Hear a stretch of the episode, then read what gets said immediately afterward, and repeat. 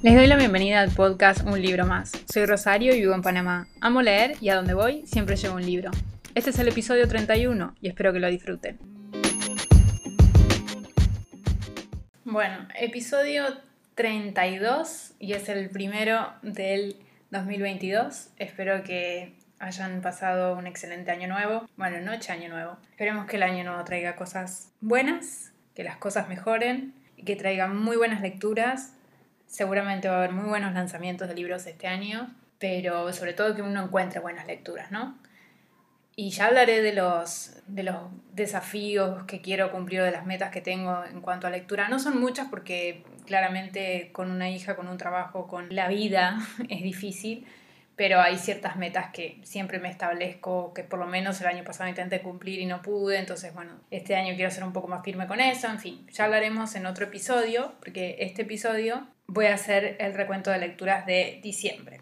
Pero antes de eso vamos a hablar del libro de hoy, y el libro de hoy que nos lleva hasta Holanda, o por lo menos el autor es holandés. Está bueno experimentar con autores de otros países que no son los que usualmente encontramos, ya sea los norteamericanos, ya sea los franceses, ya sea los ingleses. Obviamente hay acá todo un tema de traducción y demás, pero bueno, en el caso de este autor está bueno que podamos encontrarnos también con otras culturas, como es el caso de la holandesa. Y voy a hablar hoy del libro Casa de Verano con Piscina de Herman Koch, no sé si lo estoy diciendo bien, probablemente no, no sé pronunciar holandés, y está publicado por Salamandra. Ahora bien, voy a recomendar hoy un libro que es 3.5 estrellas. O sea que no es un libro que me deslumbró, pero aún así hoy lo quería traer al podcast. Es la segunda vez que leo a este autor. La primera vez fue con La Cena y de hecho me parece que La Cena es mejor que este libro. Pero Casa eh, de Verano con Piscina lo tengo más fresquito porque lo leí no hace tanto. Hace poco lo saqué de mi biblioteca, no porque no, no fue un libro que no me gustó, leí 3.5 estrellas, estuvo bien. Hay algo que me dijo, bueno, no lo voy a volver a releer y si lo releo, no sé, buscaré otra alternativa, pero no lo necesito tener en, mi biblioteca y alguien lo puede leer y, lo va a encontrar por ahí o, lo va a disfrutar mucho más que yo, mejor dicho. La historia en Casa de Verano con Piscina nos muestra a Mark Schlosser, que es un médico en Ámsterdam y que es invitado por un paciente, que es un actor, a pasar unos días en su casa de verano en el Mediterráneo. Entonces van las dos familias con sus hijos adolescentes y además una pareja, eh, que es un director de Hollywood con su novia, y están todos en esta casa por unos días.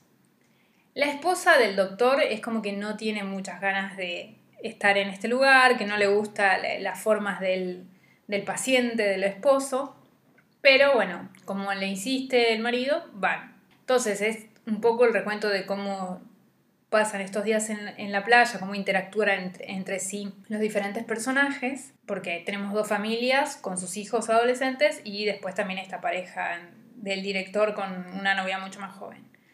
Hasta que un día sucede algo que de repente como que trastoca todos los cimientos de esa relación o, de, esa, de esos lazos que se estaban formando. Lo primero que le voy a dar en favor al libro, y por eso lo estoy trayendo al podcast, es que es un libro que te mantiene atrapado.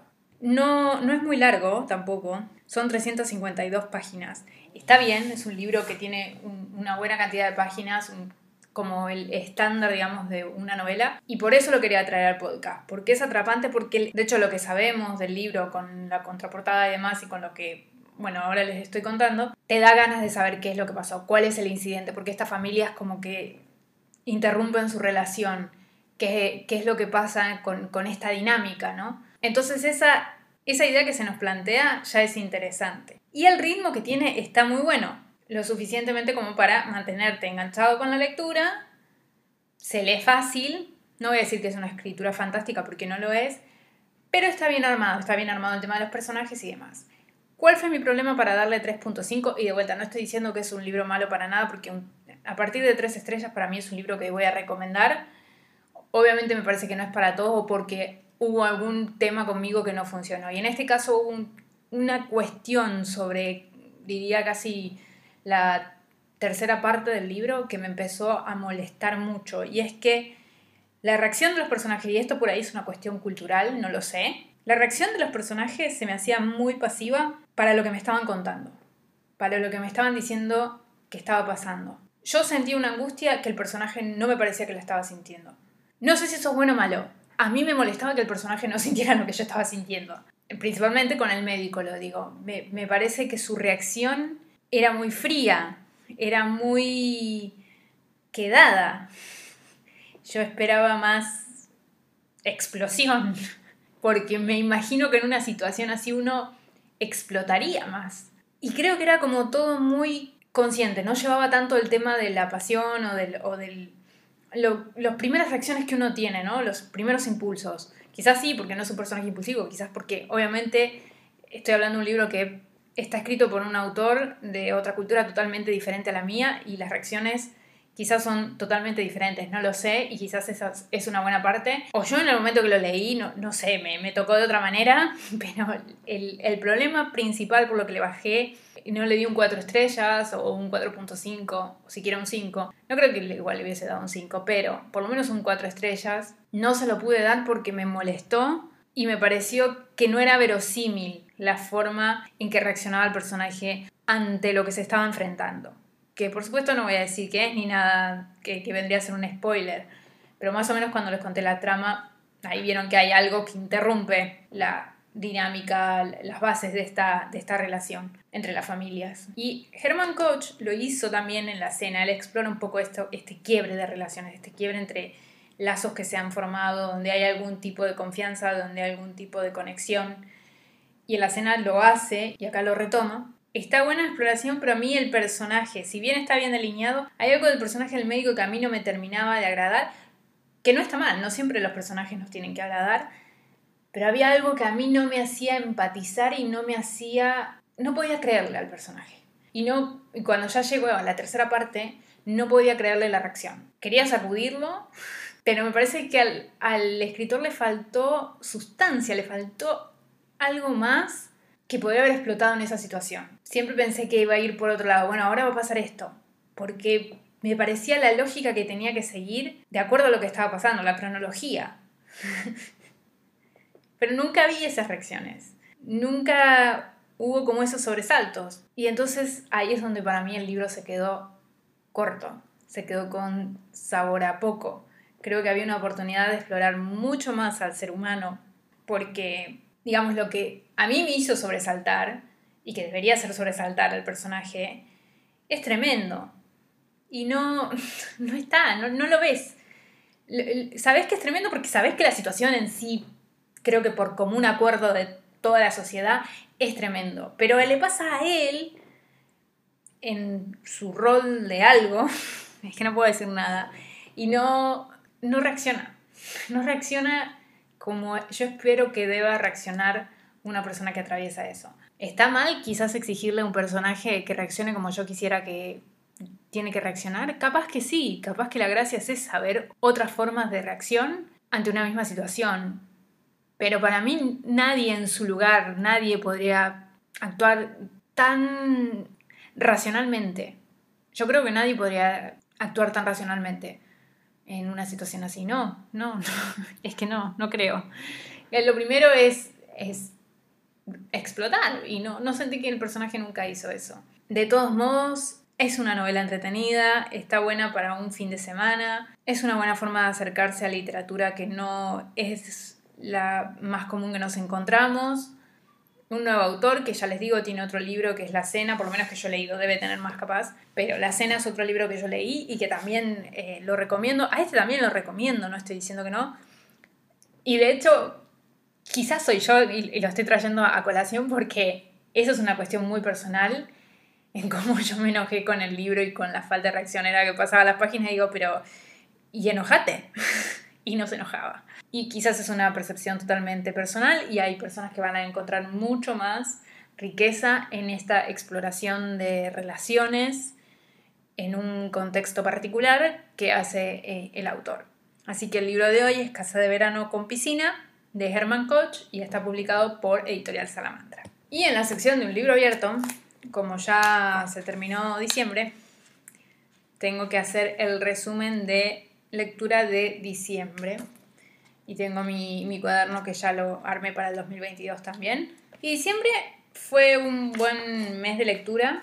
Leí Completé tres libros. Hay uno que empecé, que ya lo comenté, así que no, no es ninguna, ningún secreto, Canción de Hielo y Fuego, que todavía lo estoy leyendo. Recién voy por la mitad, diría, y creo que se me va a alargar una o dos semanas más seguro. Pero bueno, es un libro muy largo y sobre todo puedo leerlo los fines de semana, entonces no, no me estreso por eso. Pero bueno, en diciembre completé tres libros, a uno le di cinco estrellas, a otro le di dos estrellas y a uno le di, y a otro más le di cuatro estrellas. Uno es fantasía juvenil, uno es una obra de teatro y el otro es ciencia ficción. Aún el libro que le di cinco estrellas es The Crimson School de S.E. Grow. El episodio anterior, si mal no recuerdo, les hablé de esta trilogía. Este es un cierre de trilogía. Cinco estrellas, trilogía genial, fantástica. No la puedo dejar de recomendar. Está nada más en inglés, pero hay quien la tiene que traducir porque es demasiado original. No me importa que sea literatura infantil, vale la pena. Así que ese fue el, el primer libro que leí, que terminé, mejor dicho, porque lo había empezado en noviembre. Después el Dos Estrellas es uno de Shakespeare, no voy a decir qué obra de teatro es, porque ya en su momento hablaremos de Shakespeare cuando termine de leer todas las horas de teatro que me falta años para hacer ese episodio, pero ahí vamos. Sí, esta vez Shakespeare no funcionó, me dolió un poco, porque le tenía esperanzas a esta obra de teatro, pero mm, mm, no funcionó. Y el otro libro no voy a hablar todavía porque probablemente haga un episodio, pero fue cuatro estrellas, así que bien. No compré ningún libro, pero en Navidad recibí tres. Eh, recibí Frankenstein, que ya lo leí, pero es otra edición porque la edición que yo tenía no, estaba muy bien. Así que es una edición que tiene que ver un poco más con... O sea, es parte de la colección de Austral y de Austral Clásicos y bueno, me gusta tener algunos clásicos de esa colección porque básicamente lo que estoy haciendo es en biblioteca ya no estoy comprando libros, lo digo después de que estoy contando que tengo otros libros nuevos. Pero bueno, más allá de eso, no quiero comprar libros más que los clásicos o series, como decir, no sé, Robin Hood, Sanderson, esas cosas, o Rick Riordan, esas series que son para mí, que es muy probable que vuelvan en su momento.